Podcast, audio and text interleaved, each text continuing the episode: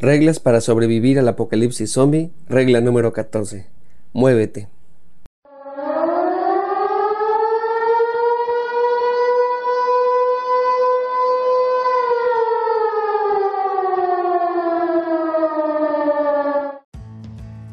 El extraordinario uruguayo Mario Benedetti escribió el siguiente poema. No te quedes inmóvil al borde del camino, no congeles el júbilo, no quieras con desgana, no te salves ahora ni nunca, no te salves, no te llenes de calma, no reserves del mundo solo un rincón tranquilo, no dejes caer los párpados pesados como juicios, no te quedes sin labios, no te duermas sin sueño, no te pienses sin sangre, no te juzgues sin tiempo.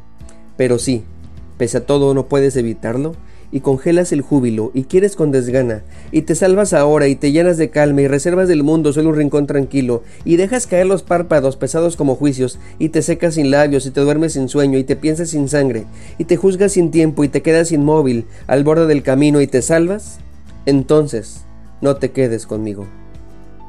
En la guerra, en la crisis, en la vida misma o en cualquier apocalipsis zombie, quedarse quieto es muy peligroso. Siempre necesitamos avanzar. El problema es a dónde. Unos científicos hicieron unos estudios para saber cuál es el lugar más seguro al cual tenemos que ir en caso de un evento apocalíptico. Según ellos, las islas son los lugares que mejor pueden garantizar la supervivencia humana a largo plazo frente a pandemias y otras posibles amenazas de extinción. En la mayoría de las películas de zombie se busca llegar a un lugar seguro, pero para llegar allí hay que avanzar, no moverse es peligroso. Desafortunadamente hay momentos en la vida en los cuales no estamos creciendo, no estamos avanzando, estamos estancados, no sabemos lo que tenemos que hacer ni a dónde ir. Hay personas que se quedan extrañando y evocando constantemente una versión de ellos que ya no existe.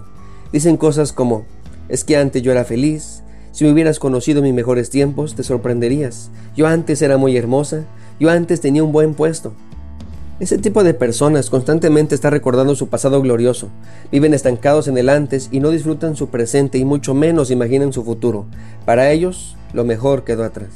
Otros simplemente han perdido el entusiasmo, hacen todo de manera mecánica y evitan a toda costa no pensar mucho en la vida. Intentan no complicarse más la existencia, por eso no se comprometen con nada, se limitan a cumplir con lo que les piden y ya.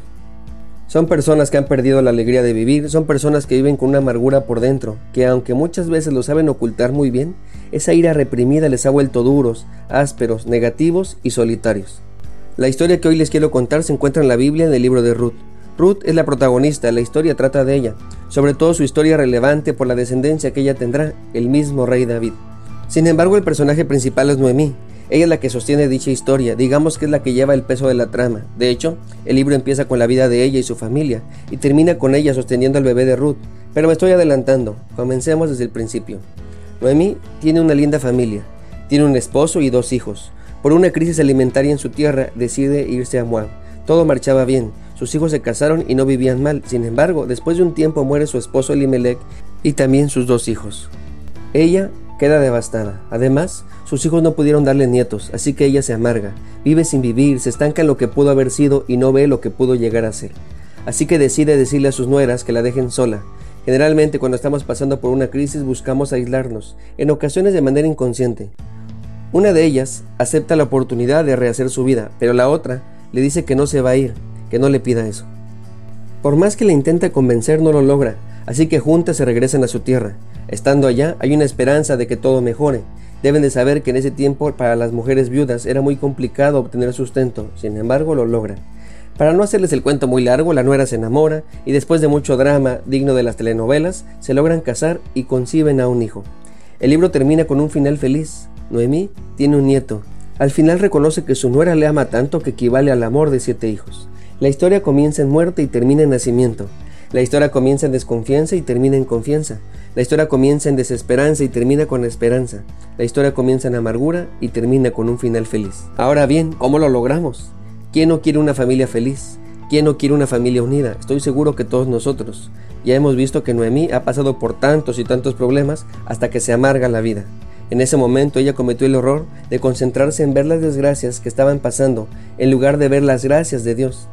Hay personas que les encanta enfocarse en lo malo de los demás, de las circunstancias, de lo que les falta, y eso no les permite disfrutar lo que tienen, no les permite confiar en Dios y por eso no pueden avanzar.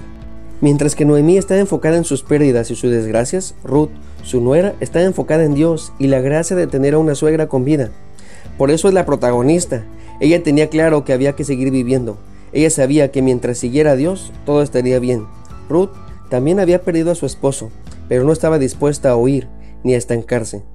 Tal vez estás pasando por una crisis, pero no tienes que quedarte estancado allí. Estoy seguro de que no todo está tan mal. Hay bendiciones en tu vida de parte de Dios. Noemí tenía enfrente a Ruth, pero no podía verla como una bendición. Sin embargo, Ruth, a pesar de la crisis, sí podía ver a Noemí y a Dios. Así que déjame ayudarte con algunas bendiciones que estoy seguro que tienes y tal vez no estés valorando. Para empezar, la vida misma.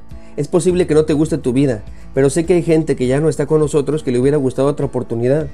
Que estemos vivos es la más grande de las bendiciones, porque sin importar lo que estamos viviendo significa que todavía hay esperanza. Así que no te rindas, sigue caminando, sigue avanzando. Tarde que temprano, primero Dios, las cosas van a mejorar. Estoy seguro de que además no estás completamente solo y eso también es una bendición. Si estás pasando por momentos complicados, esas personas que siguen allí contigo son oro puro.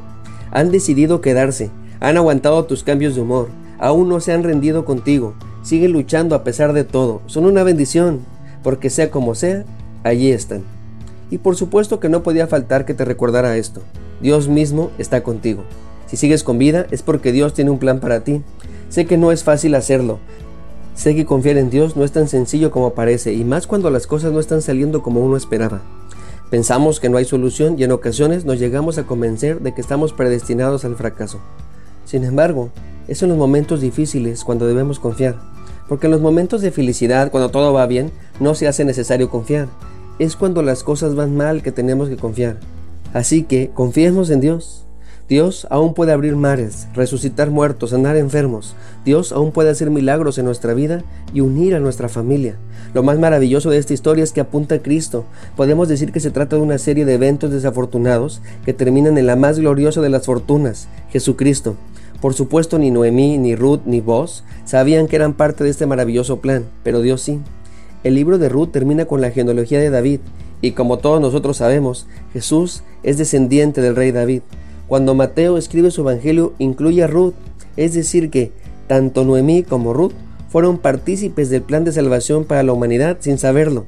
Esto significa que la historia de tu familia puede tener un final maravilloso, pero solo si se une a los planes de Dios. Así que vamos, no te quedes estancado, muévete, confía en Dios. Él tiene un plan de salvación para cada uno de nosotros en Cristo Jesús. No te quedes allí parado, únete a su plan. Porque no se trata de señalar a los demás como los tóxicos, se trata de permitir que Dios nos sane a nosotros, se trata de sobrevivir al apocalipsis zombie.